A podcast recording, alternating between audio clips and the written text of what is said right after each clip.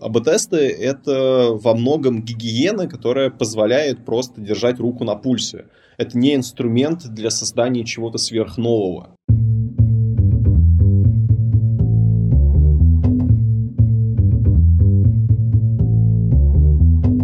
Привет, я Юра Агеев, и это 86-й выпуск подкаста Make Sense. Вместе с гостями подкаста мы говорим о том, что играет важную роль при создании и развитии продуктов — Люди, идеи, деньги, инструменты и практики. И сегодня мой собеседник Виталий Черемисинов. Мы поговорим о математическом мышлении, обсудим процессы АБ-тестирования, о чем обычно забывают при подготовке эксперимента и какие метрики выбирать. И еще поговорим о том, какие базовые инструменты математической статистики полезны в продукт-менеджменте. Подкаст выходит при поддержке Product Sense, конференции по менеджменту продуктов – Следующая конференция пройдет в сентябре 2020 года в Москве. Виталий, привет. Привет. Расскажи немного про себя, пожалуйста. Меня зовут Виталий Черемисинов, я сооснователь проекта Experiment Fest. Experiment Fest — это образовательное мероприятие, направленное на изучение математической статистики и экспериментов. И помимо курсов и интенсивов мы еще занимаемся консалтинговой деятельностью, то есть мы помогаем разным продуктам выстраивать процессы анализа данных и экспериментов. И помогаем создавать платформы, которые автоматизируют процесс анализа экспериментов и создают системы их заведения. До Experiment Fest я работал в разных консалтинговых компаниях и в нескольких больших яком продуктах. Но сейчас концентрирован в основном на тем, что связано с Experiment Fest, плюс я работаю в нескольких продуктов, оказываем точно так же консалтинговую деятельность. Круто. Слушай, читал твой блог Statistics and Experiments, нет, просто Statistics Experiments, пролистывал статьи и увидел такой тезис, за него глаз зацепился, что при планировании экспериментов важно использовать как можно больше метрик, чтобы оценить его результат. И одной из самых сложных метрик для оценки являются деньги. Почему так? Ведь кажется, ну, деньги вроде, наоборот, самая простая метрика. Они либо есть, либо их нет.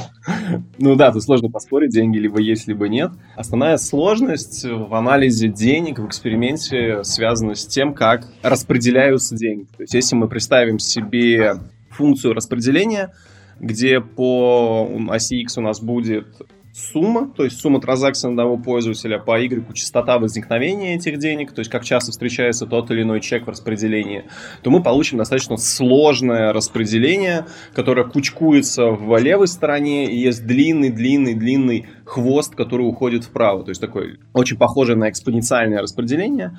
И именно за этой сложной формы мы имеем достаточно большие сложности с интерпретацией анализа этой метрики. Почему?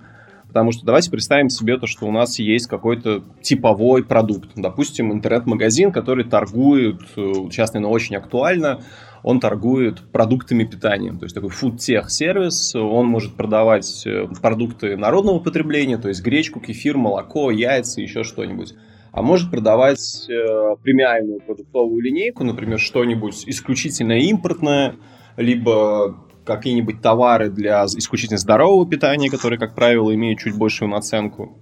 И у нас есть разные категории пользователей. Есть пользователи, которые формируют корзины исключительно в рамках минимальной стоимости заказа, а есть пользователи, которые могут покупать по 30, 40, 50, 60, 70 тысяч рублей за раз. И uh-huh. за счет того, что у нас очень большая градация этих чеков, очень сложное распределение, у нас очень большое отклонение от нашего среднего чека, как в левую, так и в правую сторону, то есть как в плюс, так и в минус. И из-за этого эта метрика становится очень непростой, потому что она средняя как таковое, она очень чувствительна к шуму в нашем распределении, то есть к выбросам, которые мы встречаем среди всех наших пользователей. Поэтому метрика и деньги неоднозначны, то есть их нужно всячески препарировать для того, чтобы это было проще интерпретировать и анализировать. Именно поэтому существует очень большое количество математических методов, по сокращению дисперсии, увеличению чувствительности метрики. Это сейчас одна из самых горячих тем в обсуждении экспериментов, то есть как нам сделать так, чтобы отклонение от среднего было меньше, метрика стала более чувствительной, и мы быстрее или качественнее смогли проинтерпретировать наши б-тест. Вот, надеюсь, ответил на вопрос. Попробую встречно ответить, чтобы, чтобы понять, правильно ли я понял. Ну, то есть получается, что история на примере с магазина с корзиной, то есть количество денег, которое приносит один человек, оно очень индивидуально, и эти данные сложно экстраполировать или просто спроецировать на будущее и получить какой-то достоверный результат. Ну, не совсем, я бы не сказал, что их сложно экстраполировать или еще что-то. Я бы сказал, что к ним нужен просто более щепетильный подход, нежели чем, например, к какой-то бинарной метрике, как, например, конверсия. То есть она она исчисляется фактом. То есть факт. Есть покупка, единичка, факт, нет покупки, нолик.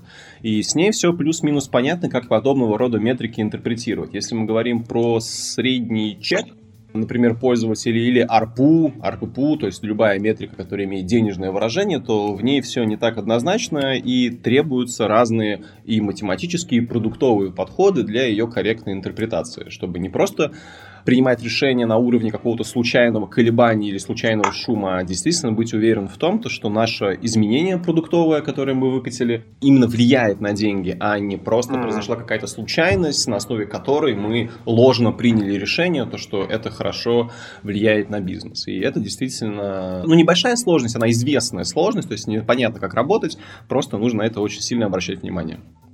Так, и ну, давай тогда продолжим. Как же эту связь простроить?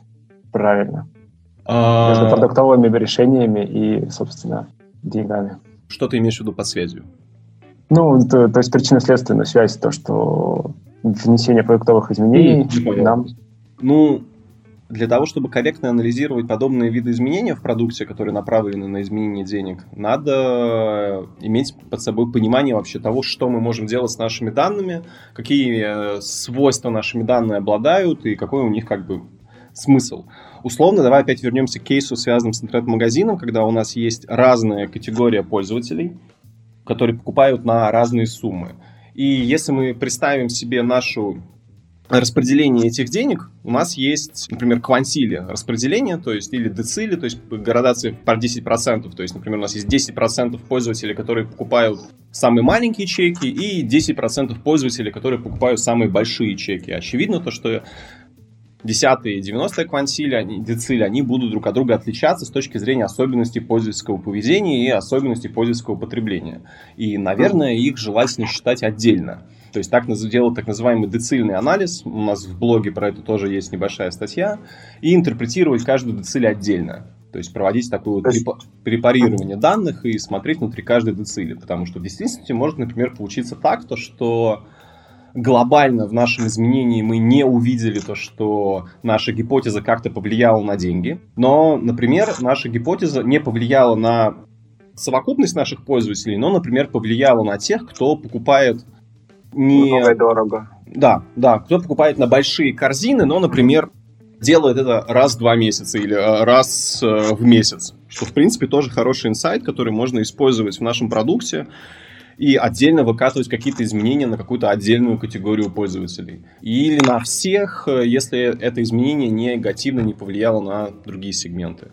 У такого подхода есть некоторые математические сложности, а, потому что проводя подобный анализ в АБ-тесте, мы попадаем в поправку на множественные сравнения, то есть нам нужно корректировать наши статистики, но это уже отдельный совсем глубокий разговор про матстат, я думаю, мы сейчас его не будем затрагивать, но просто нужно держать в голове ряд допущений, почему это будет приводить к дополнительным сложностям в анализе. Но делать так можно, например, можно погуглить, как с этим работает э, Netflix, у Netflix точно такие же есть сложности. Они, правда, немножечко другие метрики таким образом анализируют. В основном они анализируют скорость прогрузки видео у пользователей и так далее, потому что сильно связано с интернетом. И вот такую метрику, как э, качество прогрузки видео, они анализируют именно децилями или квантилями в зависимости от метрики, и точно так же используют поправки. То есть очень интересная статья, в которой подробно расписано, зачем им это и почему. Но это один из примеров того, что можно сделать. Так на самом деле возможность работать с такими сложными метриками достаточно много. То есть э, дальше мы можем сокращать дисперсию, то есть сокращать отклонение от среднего, не только разделяя пользователей на децили, а, например, использовать там преэкспериментальные данные, то есть поведение пользователей до эксперимента, и на основе этой информации точно так же сокращать дисперсию, то есть метод называется Cube-Cupid, который тоже активно используется. Про него сейчас много почему-то стали говорить, хотя он достаточно старый, но он тоже помогает быстрее и качественнее проводить подобного рода эксперименты на деньгах.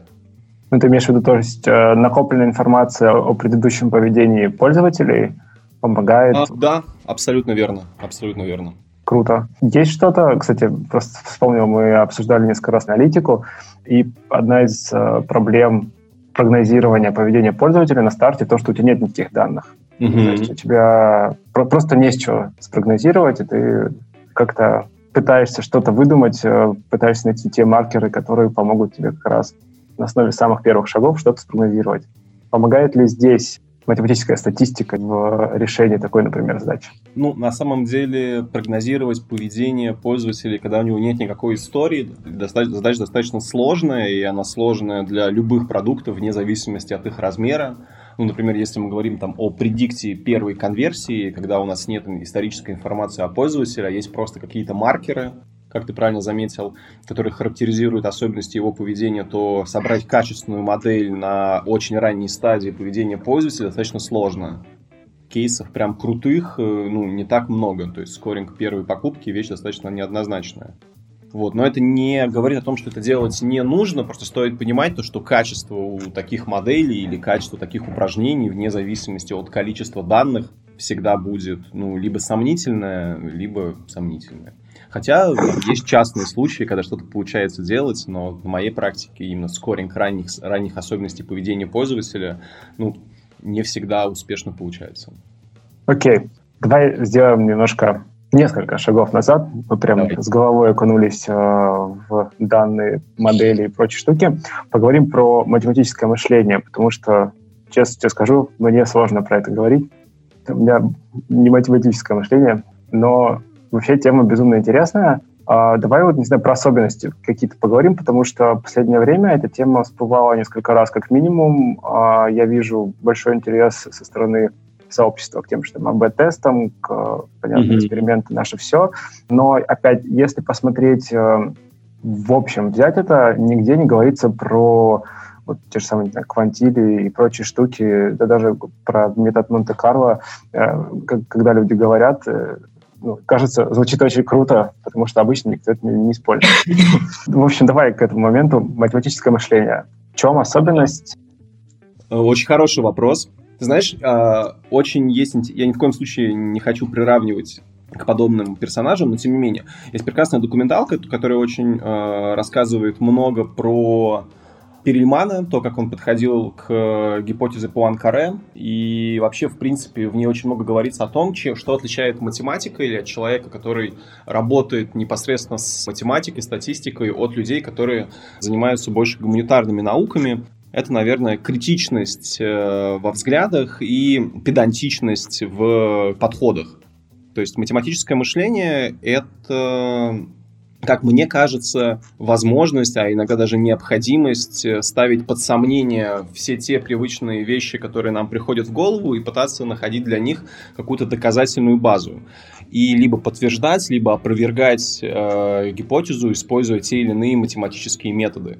На самом деле, в основном, ну, там 90% вещей, которые мы используем в работе при экспериментах, либо в практическом анализе данных, там нет прям каких-то удивительных rocket science. Большинство из этого uh-huh. активно развивалось в 20 веке. Это все можно найти либо в статистических справочниках, либо в учебниках. Да, некоторые справочники и учебники достаточно сложны для изучения с наскока, но потратив определенное время и постепенно погружаясь в математический аппарат, становится все более или менее понятно. Поэтому, наверное, математическое мышление, основной его фундамент — это именно критичность, то есть не верить чему-то, пока у тебя не будет какой-то математической доказательной базы. Вот я бы так это характеризовал. Слушай, я сейчас вспомнил фильм а, «Человек, который изменил все».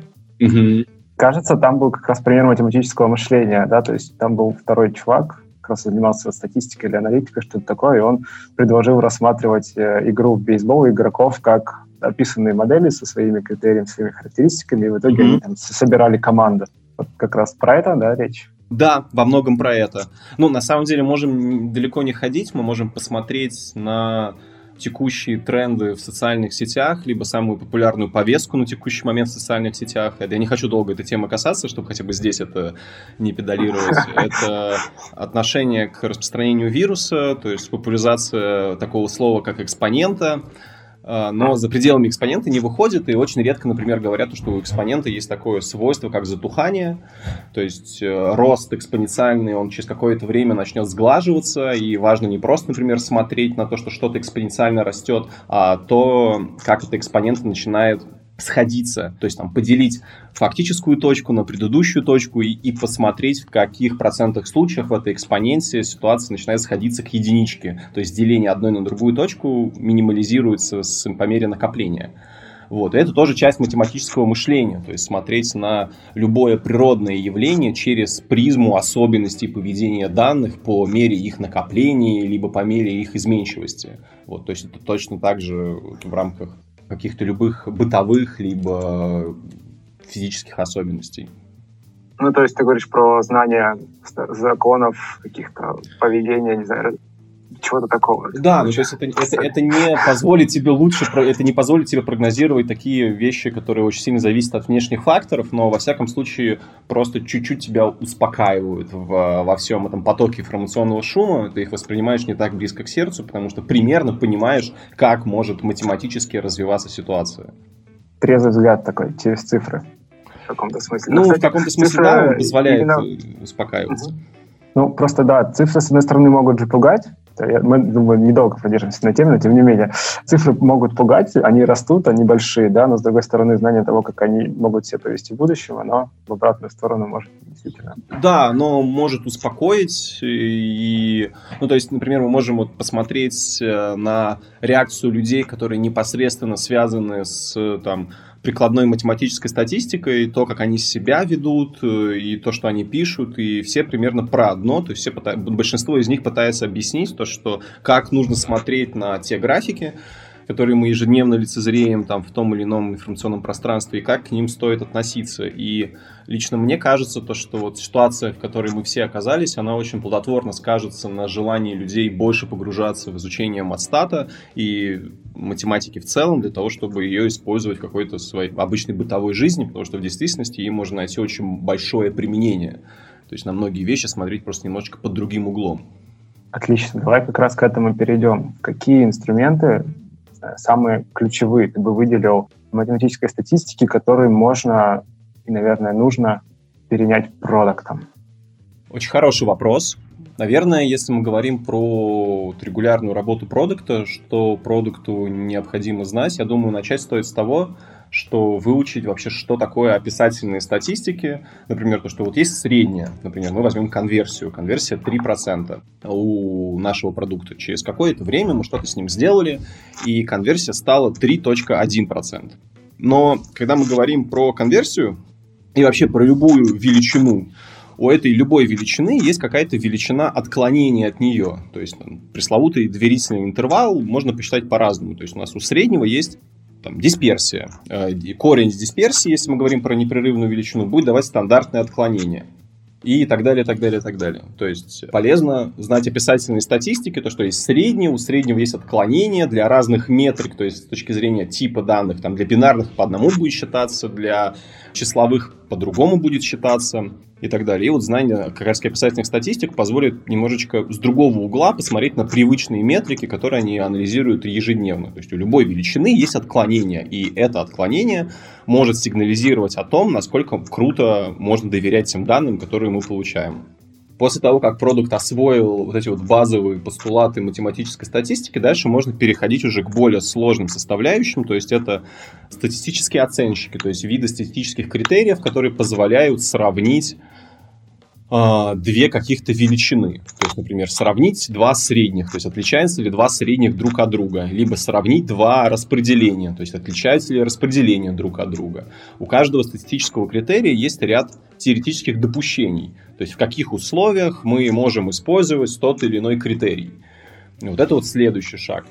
Дальше уже можно изучать всевозможные методы моделирования, то есть что такое bootstrap, чем bootstrap не bootstrap, чем один bootstrap отличается от другого bootstrap, например, параметрический от непараметрического.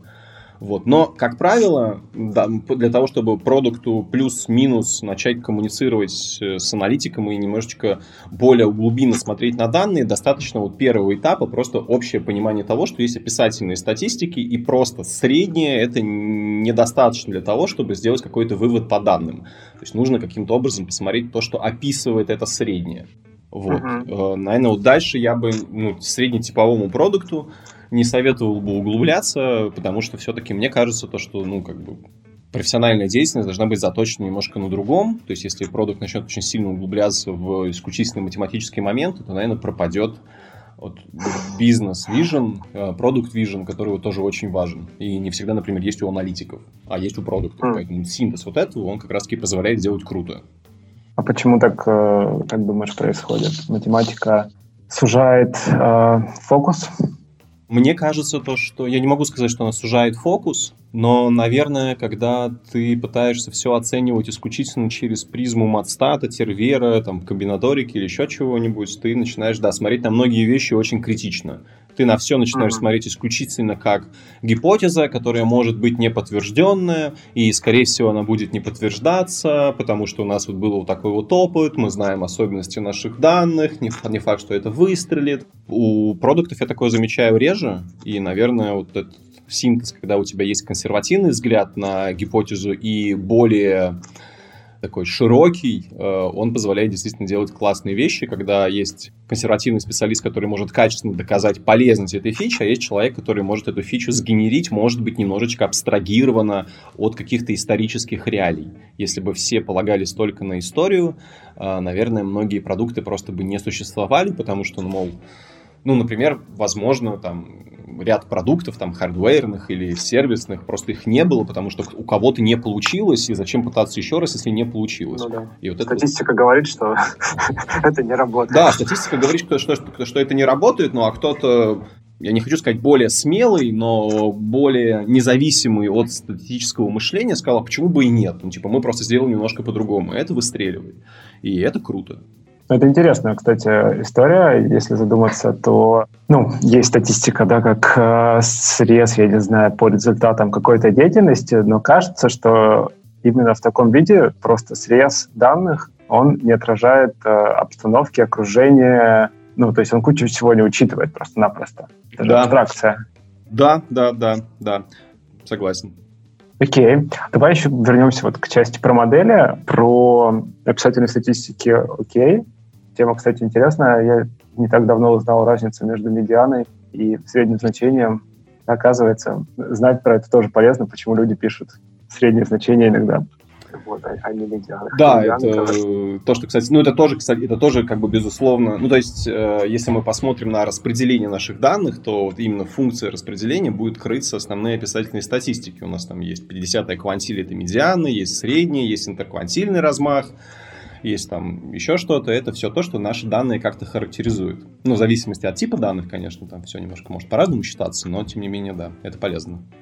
Да. А про модели. Ты говорил про модели какие? Про описательные, я не знаю, опять же, про модели чего? Ты как раз про модели экспериментов, то есть то, что ты можешь просчитать, как эксперимент пойдет, э, какие сценарии развития или что-то другое ты имел в виду?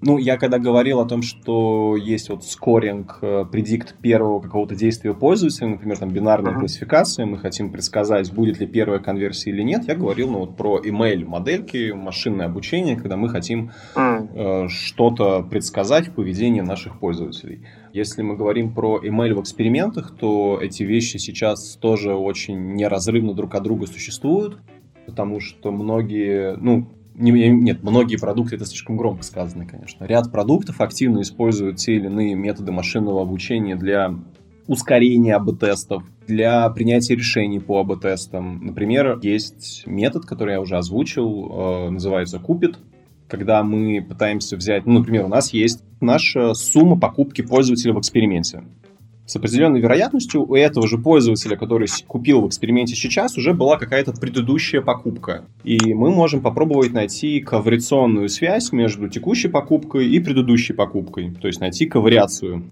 связь между двух этих покупок и использовать эту корреляционную связь для уменьшения дисперсии в нашем эксперименте. То есть, а что будет, если мы уменьшим дисперсию в нашем эксперименте? Это означает то, что величина отклонения от нашего среднего будет меньше. То есть мы быстрее и качественнее сможем найти разницу между двумя величинами. Между средним чеком в одной выборке и средним чеком в другой выборке. Вот это очень полезно. Либо мы, например, можем использовать вычитание предсказания, то есть сделать определенный сдвиг, то есть предсказывать величину и вычитать ее из фактической величины, что тоже будет очень полезно и будет ускорять эксперименты.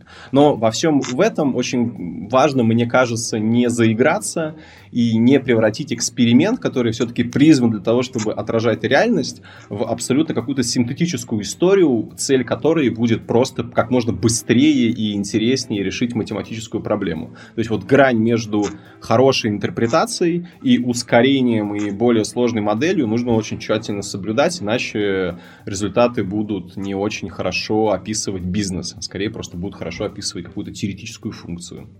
Слушай, а когда вообще нужно начать прибегать э, к таким шагам, ну то есть к услож... усложнению до какой-то в каком-то смысле, да, то есть э, как делать просто АБ-тест, берешь и делаешь. Все. А, ну, э, здесь, кажется. мне кажется, мы можем ввести такое понятие, как аналитическая культура или культура экспериментов. Вот есть experiment culture выражение, оно часто употребляется в каких-то статьях, либо в выступлениях от Booking а или Netflix. Первый раз я услышал это от одного дата-сайентиста в Booking е. У тебя есть продукт. В какой-то момент времени в рамках этого продукта ты начинаешь развивать аналитическое направление.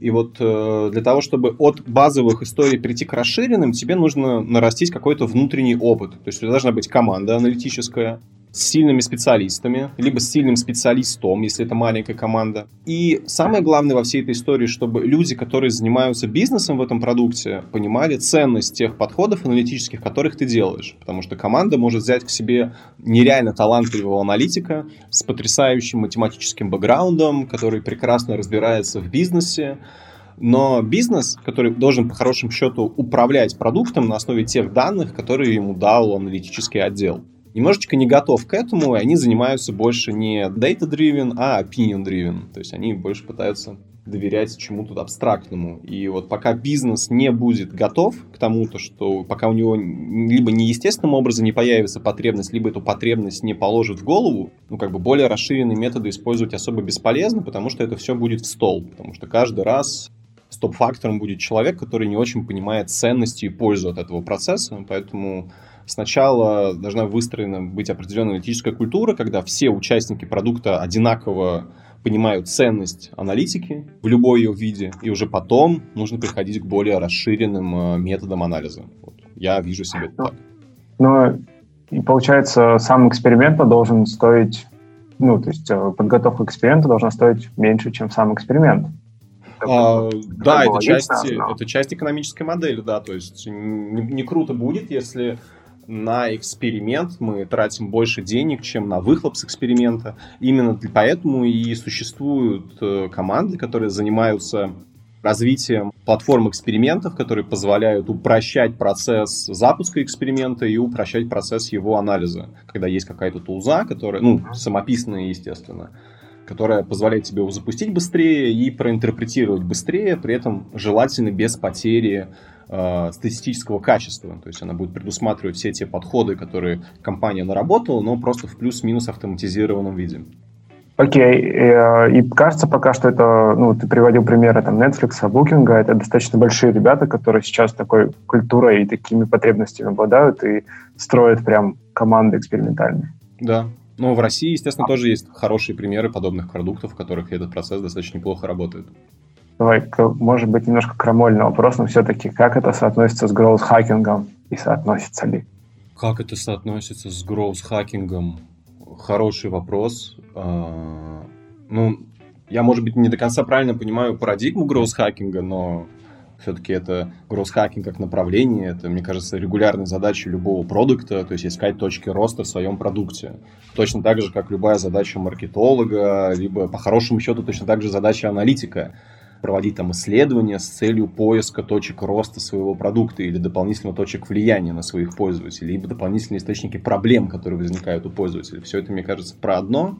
Ну а с гроус-хакингом это прямо соотносится, потому что если мы не пытаемся, например, ускорять наши АБ-тесты, если у нас их много, не используя математические методы, таким образом мы уменьшаем количество экспериментов, которые выходят из стадии идеи в стадию реализации. И чем, например, лучше мы апеллируем математикой для ускорения АБ-тестов, тем больше пропускная способность у наших экспериментов в принципе. А чем больше пропускная способность, означает, чем быстрее мы будем находить точки роста за счет э, подтвержденных гипотез.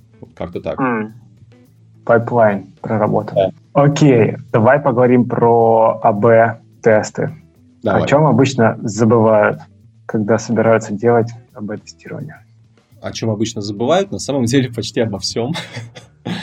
обычно забывают. Э, забывают сделать тест Б, делают просто А. Э, иногда, честно говоря, вот э, иногда бывает, да, что забывают сделать контрольную ветку, а просто такие, а давайте просто раскатим на 25% пользователей и посмотрим, что будет по временной шкале. Не учитывая то, что когда мы, мы будем ждать эту временную шкалу, наш продукт продолжит изменяться, и результат мы уже увидим под влиянием какого-то другого изменения, не имея ветку А, которая точно так же может быть изолирована от каких-то других влияний.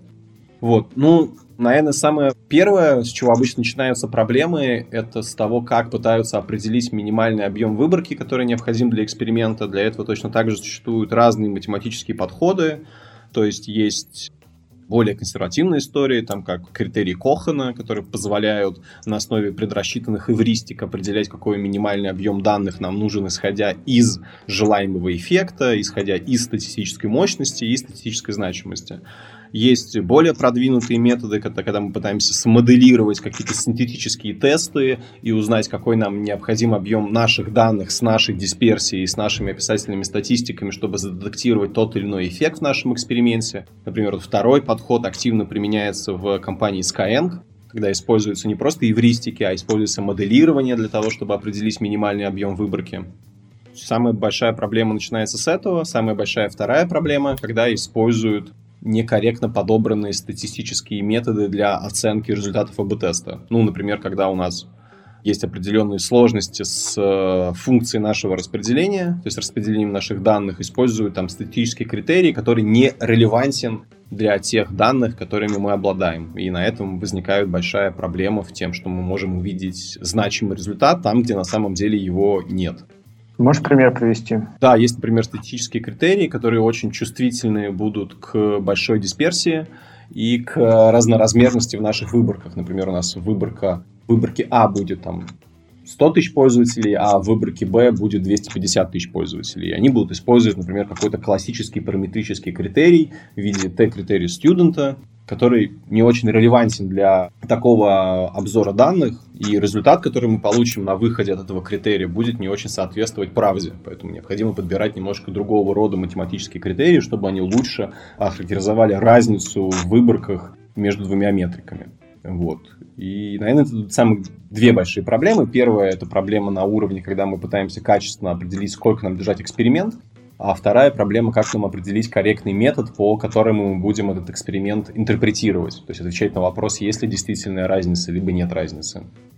За каждым, а, собственно, АБ-тестом обязательно должен стоять какой-то метод? Ну, потому что часто можно слышать, что давайте проведем АБ-тест, и что-то раскатывают и просто смотрят, ну, не знаю, условно, в статистику, там, в какой-нибудь э, табло наверное, в лучшем случае. В общем, как поменялось поведение.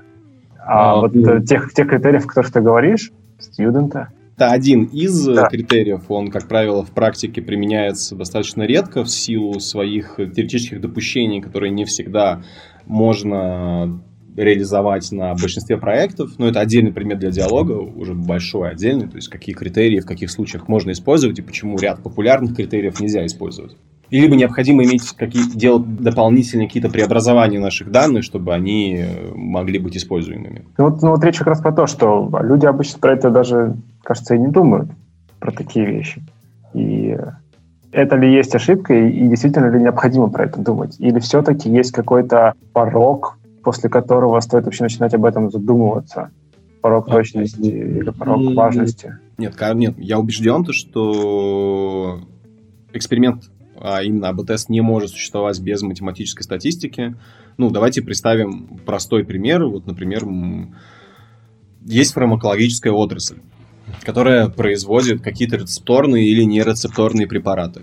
И есть э, процесс клинических исследований, когда мы пытаемся доказать то, что, например, наш новый препарат, который мы выпускаем на рынок, он эффективнее, чем плацебо, и эффективнее, чем препарат-аналог, который уже есть на рынке. А мы хотим сделать что-то более лучшее, например, для лечения какого-нибудь ВИЧ или пневмонии вне больничной.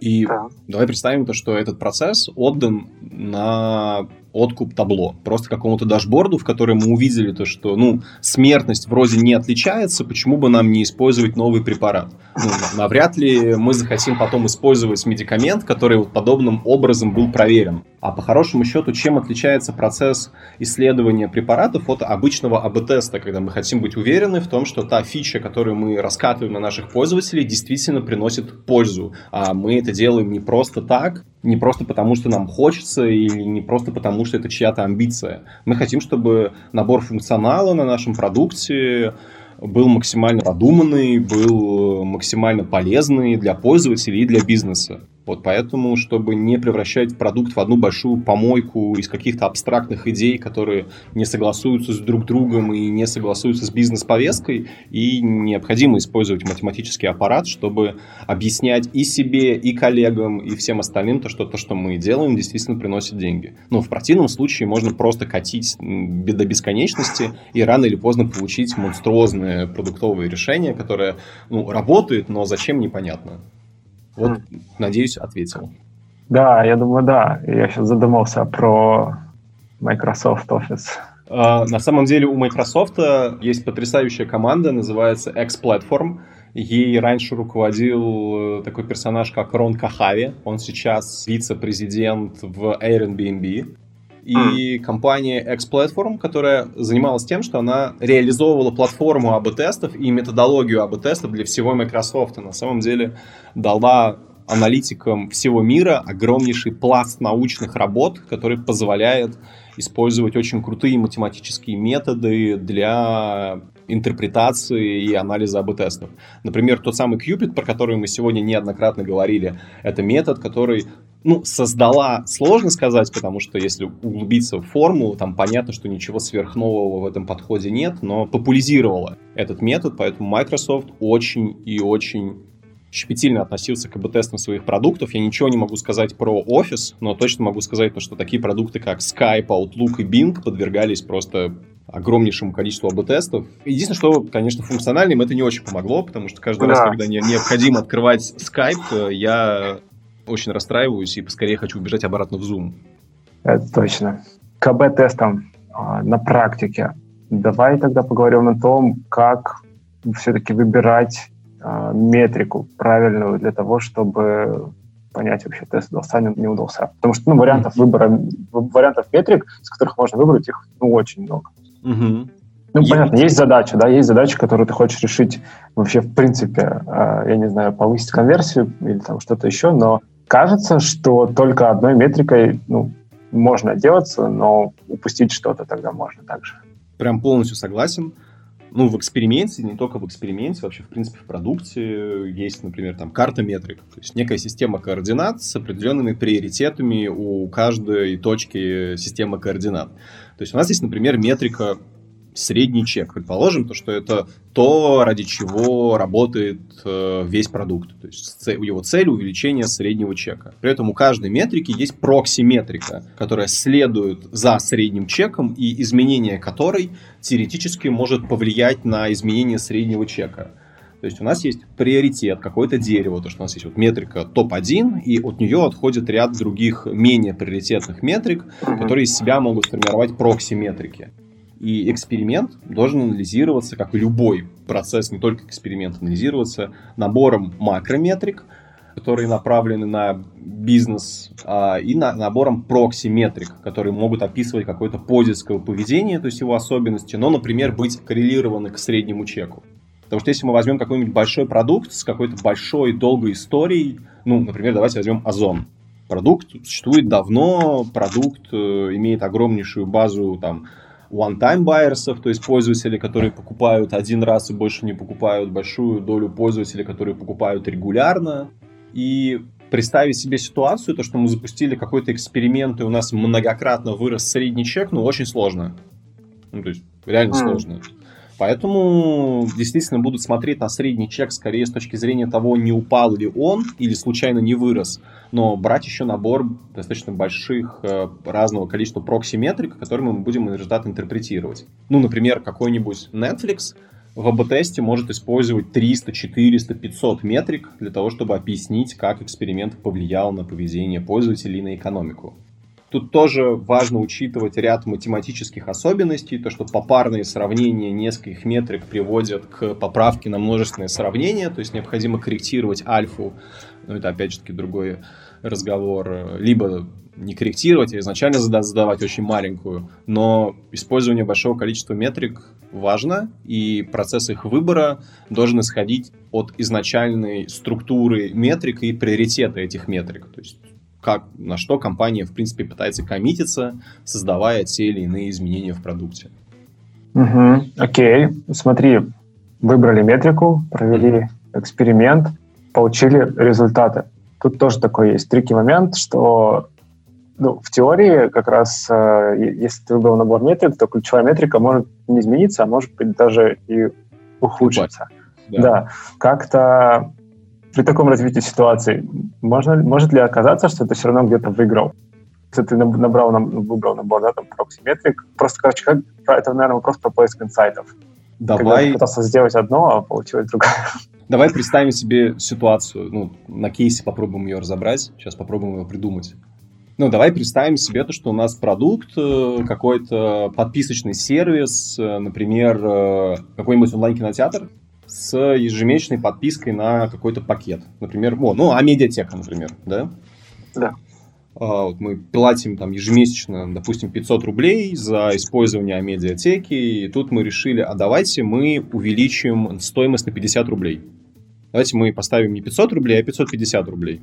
И посмотрим конверсию да, что изменится с нашей конверсией. Ну, мы запустили эксперимент, проделали все необходимые математические операции до, проделали все необходимые математические операции после, чтобы принять решение, и заметили то, что конверсия у нас грохнулась. Такие, ну, грохнулась и грохнулась. Что будем делать? Наверное, не будем принимать это решение. Но помимо конверсии у нас еще есть такая чудесная метрика, например, как ARPU или ARPU и средний чек, например. Ну, предположим, у нас упала конверсия, но вырос РППУ. За счет этого у нас изменится АРПУ. И, возможно, наше падение конверсии будет компенсировано тем, что у нас да, увеличились деньги. Вот. И вроде бы мы в одном месте упали, но в деньгах мы, возможно, многократно выросли. И это тот кейс, когда ничего страшного, то, что мы уронили конверсию. Мы рост конверсии компенсировали увеличением денег. Да, почаще бы такие неудачи случались. Почаще, Хорошо. да. А сколько, ну, наверное, будет зависеть, конечно, от каждого конкретного кейса, но в целом на твоей практике сколько занимает подготовка и проведение одного цикла АБ-тестирования? Ты очень правильно заметил, что всегда очень по-разному. Сейчас попробую объяснить, почему по-разному. Во-первых, э, стоит понимать то, что длительность проведения эксперимента — это не только количество наших данных, но и их качество. Под качеством я подразумеваю то, что у нас есть много данных, ну, например, метрика, которую мы исследуем, у нее очень большая дисперсия, или в ней, допустим, может быть очень большое количество выбросов. Эти характеристики необходимо учитывать при анализе количества данных, которые нам необходимы. Это то, что я рассказывал в начале, например, про то, как мы в Skyeng делаем с э, анализом, планированием минимального количества данных для АБ-теста, когда мы синтетически гоняем АА-тесты и пытаемся выявить дельту, и уже от дельты понять, сколько нам нужно данных, чтобы ее объяснить. Это первое. Второе, еще важно понимать то, что у большинства метрик, с которыми мы работаем, в особенности в подписочном бизнесе, либо там в транзакционном бизнесе, есть такое понятие, как окно метрики. То есть метрика может быть закрыта не сразу. От момента инициирования пользователем действия о покупке до момента того, когда он созреет к этой покупке, может проходить какое-то время. Да? Ну, например...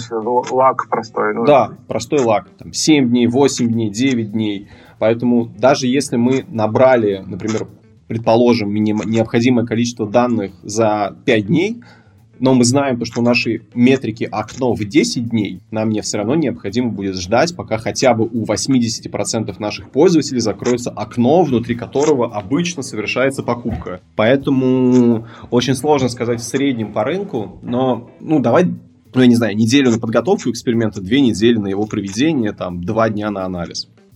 Угу. Угу. Но всегда очень по-разному. Я понял. Состав команды которая готовит этот тест. Ну, аналитик, понятно. Кто еще? Ну, в зависимости от типа гипотезы, наверное. То есть, если мы говорим, например, про какую-нибудь историю, связанную с монетизацией, когда мы пытаемся что-то сделать с тем, чтобы покупали больше, лучше или еще что-то, то здесь, ну, аналитик, разработчик, продукт. Если мы говорим про эксперименты, в которых фигурирует какое-то важное UI или UX изменение, то здесь, конечно да, же, должен дизайнер. Быть, да, дизайнер, возможно, арт-директор. Вот. Но однозначно должен быть аналитик, и а, разработчик, и продукт, потому что продукт, например, может выдвинуть гипотезу, аналитик обязан, прежде чем принять ее в работу, попробовать доказать, не, ну, как бы попробовать опровергнуть необходимость внедрения этой гипотезы на каких-то исторических данных, то есть должен быть какой-то предварительный анализ исследования, а не подтверждение необходимости этой гипотезы. А разработчик это должен все корректно реализовать. Как-то так. Это, кстати, интересно. Тоже говорили про это уже, про исторические данные, ведь они могут ну, ложные сигналы давать. Конечно, они могут ложные сигналы давать, но все-таки какое-то минимальное подтверждение. Ну, то есть, э, если не будет никакого барьера, часто, часто это делается просто для барьера. На самом деле, возможно, иногда даже умышленно, но это правильно. То есть попробовать доказать то, что есть ли основания для внедрения этой гипотезы. Ну, то есть, что может теоретически произойти, если мы это сделаем? Да, в некоторых случаях это может быть проблемой для поиска точки роста, но и, и понимать еще важно то, что за счет перманентных АБ-тестов сложно представить себе то, что продукт выстрелит просто в два-три раза. АБ-тесты — это во многом гигиена, которая позволяет просто держать руку на пульсе. Это не инструмент для создания чего-то сверхнового. Это процесс, mm-hmm. который позволяет продукт держать в хорошем тонусе, искать какие-то микро вещи, которые могут его взрастить, но очень редко на моей памяти случается, чтобы внедр... какое-то внедренное изменение в АБТС давало просто многократный рост, и продукт там прям выходил на новый вектор своего развития. В основном как бы продукты выходят на вектор своего развития либо под влиянием каких-то рыночных колебаний, либо под, опять же, из-за каких-то рыночных инсайтов. Аналитика и эксперименты здесь тоже очень важны, но средний, средний типовой АБ-тест не про многократный рост. А про что он? Про планомерное наращивание метрик? Да, про планомерное наращивание метрик и иногда про доказание того, что хуже не встанет. То есть, например, нам важно что-то внедрить, э, потому что mm. нам важно обновить какой-то функционал, либо, например, мы хотим сделать что-то, что поддерживать будет проще, чем предыдущую функциональность, за счет того, что в, в рамках этой функциональности, возможно, будет меньше тех долга, и мы сможем быстрее развиваться, но нам важно, например, это проверить. Либо, например, мы хотим внедрить какую-то новую фичу, либо как-то локально изменить бизнес-процесс, и мы предполагаем, что может сделать лучше, но еще и важно убедиться в том, что это сделало не хуже. Mm, ну, короче, когда решение не очевидно, но при этом очень хочется, то тогда надо тестировать. Я как человек, который достаточно консервативно смотрит на развитие продукта, считаю, что любое решение нужно тестировать. Ну, то есть нет опции не тестировать. Тестировать нужно по-любому как бы mm. ты не был уверен в том, что это круто, полезно и здорово, тестировать нужно все равно. Ну, то есть здорово, что ты веришь в свое решение, давай мы возьмем короткую паузу и твою веру подкрепим реальными сухими цифрами и фактами. И тогда ты будешь молодцом. Если не подтвердим, то тоже молодец, ты потратил время, но денег нам это не принесло. И денег не потратил. И денег мы потратили, да.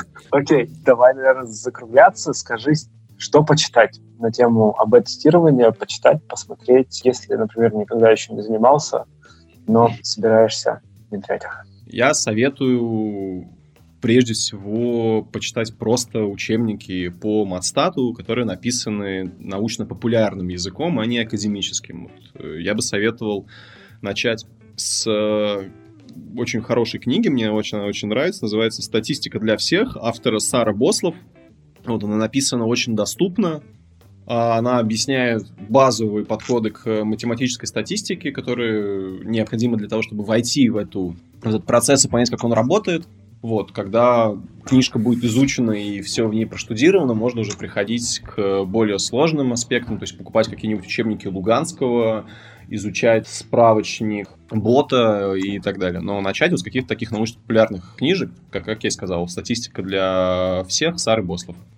Окей, okay, а про методологию именно ТБ-тестировать? Про методологию мне очень нравится блог Netflix, то, как они пишут, очень нравится блог Букинга и блог Airbnb. Там можно найти очень большое количество инсайтов по тому, как они выстраивают бизнес-процесс, как они выстраивают методологию, как у них работает сама платформа, как заводится эксперимент, как он подтверждается и так далее. То есть э, здесь кажется, что лучше читать у тех, кто на самом деле создает очень многое для развития этого, этого, этого направления, поэтому я бы советовал прежде всего почитать блог Netflix. Там очень много кейсов.